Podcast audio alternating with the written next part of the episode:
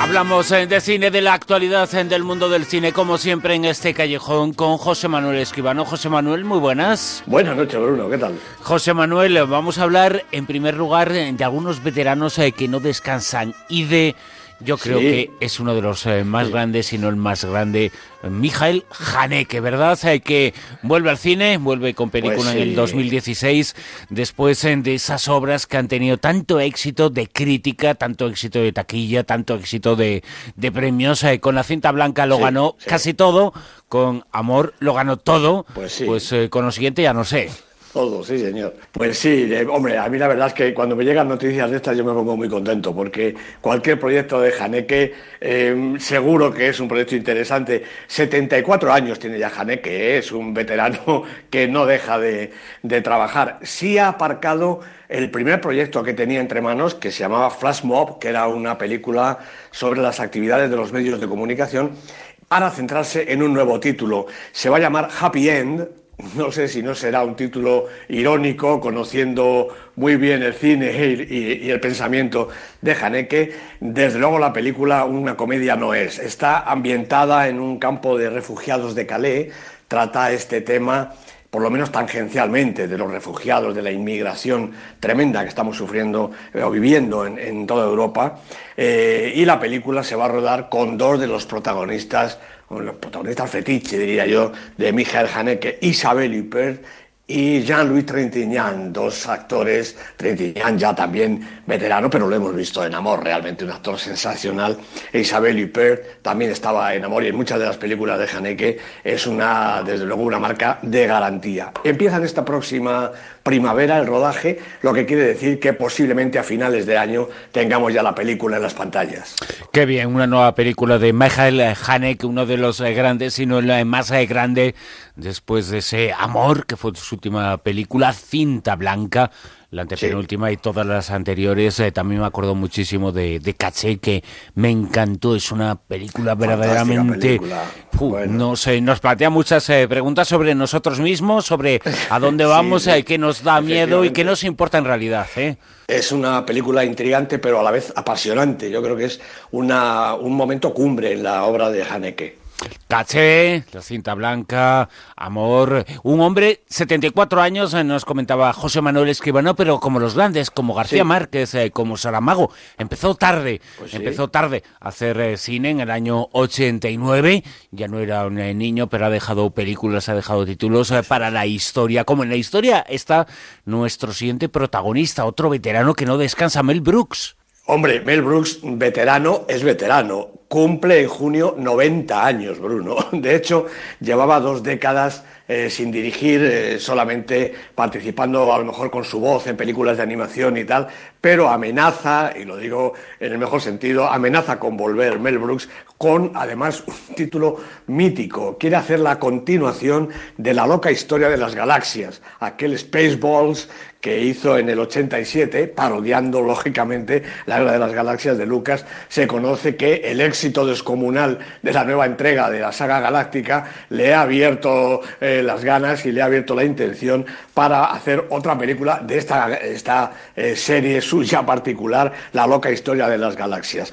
Quiere rodarla este mismo año, mm, hace muy bien en darse prisa, desde luego, y quiere recuperar a los que, a los que pueda del reparto original. Bill Pullman, que era Lone Star, Daphne Zúñiga, que era la princesa Vespa, recordemos, Rick Moranis, que hacía de casco oscuro, era la fuerza oscura de, la serie, incluso él mismo podría retomar el eh, papel del maestro Yogur, que es lo que hizo en la primera de las películas. No sé si va a ser capaz Mel Brooks, yo desearía que sí, porque ver una película cómica, una parodia de la de las galaxias está hecha por este maestro de la comedia, yo creo que tiene que ser un espectáculo interesante. Ya saben nuestros oyentes, el superdios.com, ahí están todos los eh, datos. Aquí les anticipamos esa lista que sitúa esta semana en el puesto número 10. En el puesto 10 están Carlitos y Snoopy, la película de Steve Martino sobre los personajes eternos de Charles Schultz, una estupenda película de animación. Ha subido un puestecito, se había quedado en el 11, ahora ya ha entrado en el Super 10 por primera semana. En el 9 En el 9 está Sufragista, estupenda película de Sarah Gabron con Carey Mulligan, Helena, Elena Bonham Carter. Tres semanas en la lista, en esta ocasión ha bajado un poquito. ¿En el 8? Pues ha bajado lo mismo que se recuperan los ocho apellidos catalanes, que después de siete semanas y de 33 millones de euros de recaudación ha subido en esta semana séptima, como digo, la película de Emilio Martínez Lázaro. ¿En el 7? Bueno, en el 7 está Palmeras en la Nieve, la película que esta semana, atención, ha batido a Star Wars en la recaudación, no en la global, lógicamente, pero en la recaudación de la semana sí. Palmeras en la Nieve, dirigida por Fernando González Molina, con Mario Casas, Adriana Hogarte, 7 millones y medio ya de euros de recaudación en su segunda semana en el Super 10. Es eh, una excelente noticia, las eh, dos eh, que vaya también en taquilla y sobre todo que bata a Star Wars. Eso yo creo que es la gran noticia. En el puesto número 7, Palmeras en la nieve, desde luego, por encima de Star Wars. Qué bien, ¿eh? Pues sí, fenomenal. Yo creo que, que una película española haga en una semana más taquilla que un taquillón descomunal como Star Wars, yo creo que es una buena noticia en, nuestro cine. Hablando de noticias, ¿cuál es la noticia en el puesto número 6? Pues en el 6 sí que está Star Wars, eh, ha bajado un puestecito en su tercera semana, lleva ya 25 millones, vamos, esto es una cosa tremenda porque todo el mundo ha ido a verla. La ha dirigido, como sabemos, JJ Abrams, con los personajes y los actores y actrices prácticamente de la misma primera saga que se empezó. Star Wars en el puesto 6. Pues esa es eh, la noticia, Star Wars baja al 6, en el 5. Taxi Teherán, formidable película de Jafar Panahi, el director iraní, 13 semanas en la lista y va bajando ya porque prácticamente está consumida. En el 4. Pues tenemos la película de la semana, Bruno. Steve Jobs, la película de Danny Boyle que entra desde el puesto 13 por primera ocasión en el Super 10, sube hasta el 4, que no está nada mal, como digo, es película de la semana. En el 3. 45 años, Andrew Haig, con las extraordinarias interpretaciones de esos maestros que se llaman Charlotte Rampling y Tom Courtenay. Cuatro semanas en la lista y subiendo. En el 2. En el 2 se mantiene El Club, también 13 semanas ya en la lista, la película de Pablo Larraín, una película realmente importante. Hay que ir a verla porque la van a quitar de exhibición ya mismito. ¿Y en lo más alto de la lista? Bueno, pues sigue por quinta semana, cinco semanas en el Super 10, El Puente de los Espías, la última, la nueva película de Steven Spielberg con Tom Hanks, Mark Rylance, una película extraordinaria. Lleva ya 7 millones y medio de recaudación en la taquilla española, en la americana ya ha caído un poquito más, pero todavía tiene recorrido en nuestras pantallas. Pues fíjate, antes eh, hablaba que han ido todos, eh, que nadie se sienta ofendido. Star Wars, que han ido todos a ver la película, bueno, todos o casi todos. Y yo creo que si en el siglo XX... Casi todos. Eh, casi todos, casi todos. Eh, tampoco vamos a exagerar, pero no exageraríamos nada si dijéramos que es una de las cosas, una de las pocas cosas que no hizo en la vida nuestro siguiente protagonista, una de las mentes más importantes del siglo XX y de parte del XXI.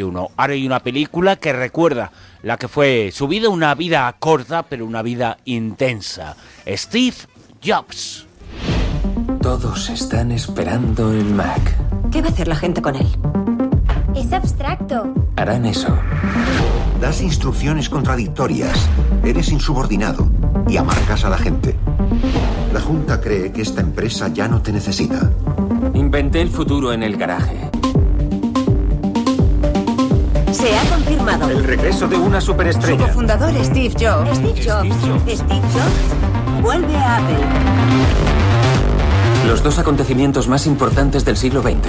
Los aliados ganan la guerra y esto. Señoras y señores. Inventó el futuro. Eso dice el mismo en la película Steve Jobs. José Manuel.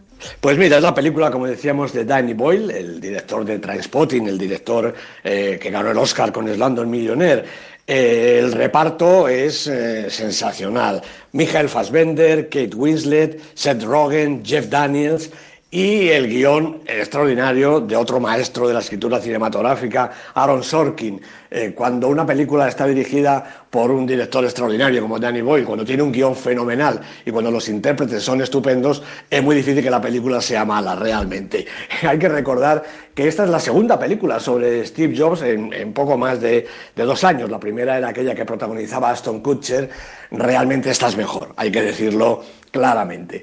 La película contiene, eh, mm, como decía, una dirección de Danny Boyle, una dirección trepidante y la interpretación del dúo protagonista, mm, Michael Fassbender y Kate Winslet, es antológica, es una interpretación fastuosa, sobre todo la de él, que por momentos consigue transmutarse en el mismo Steve Jobs, sobre todo en la parte final de su vida, que quizá también es la que más conocemos todos, porque era cuando más lo hemos visto en televisión y en prensa, en todas las, las imágenes, ¿verdad? Bueno, de hecho, ya eh, todos eh, los protagonistas de la película, eh, Fassbender, Winslet, también el guionista, son candidatos a los premios más importantes, para empezar los Globos de Oro, que se van a dar ya mismo, junto con, con el guion de Sorkin y la música, hay que decir, una estupenda banda sonora de Daniel Pemberton.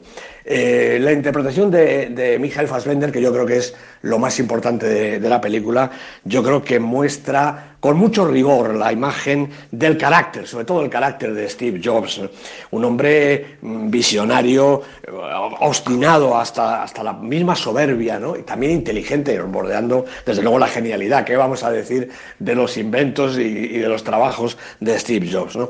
La película recorre, por supuesto, desde que ya Jobs es eh, adulto, pues eh, todas las etapas de esa mmm, relación al principio tormentosa entre Steve Jobs y su propia empresa, con Apple, hasta, hasta que lo despidieron, ¿no? Y también con sus primeros colaboradores, ¿no? Y mmm, llega, como es lógico, hasta el éxito final con el dominio absoluto de Jobs sobre la empresa y yo diría que sobre el mundo en general, ¿no? Pero también se entretiene la película y yo creo que esto es lo más interesante en aspectos más íntimos del protagonista, ¿no? Se hace referencia a su origen no demasiado aclarado, a la ausencia de vida familiar de un hombre centrado absolutamente en su trabajo, incluso a la negativa de, de admitir ser el padre de aquella chiquilla o ya una mujer, Lisa Brennan, eh, fruto de, de, un amor, de, o, o, mejor dicho, de un amor, de una locura de, de juventud. Y en la película vemos claramente cómo Steve Jobs no quería reconocer eh, su paternidad, a pesar de que su primer ordenador llevaba el nombre de su hija, Lisa, es decir, él sabía realmente dónde estaba la verdad. La película de la semana. José Manuel Esquivano, nos escuchamos dentro de siete días. Un abrazo, Bruno, para todos. Ya está aquí la Rosa de los Vientos esta madrugada, una Rosa de los Vientos que ha tenido concurso y ha tenido una ganadora que es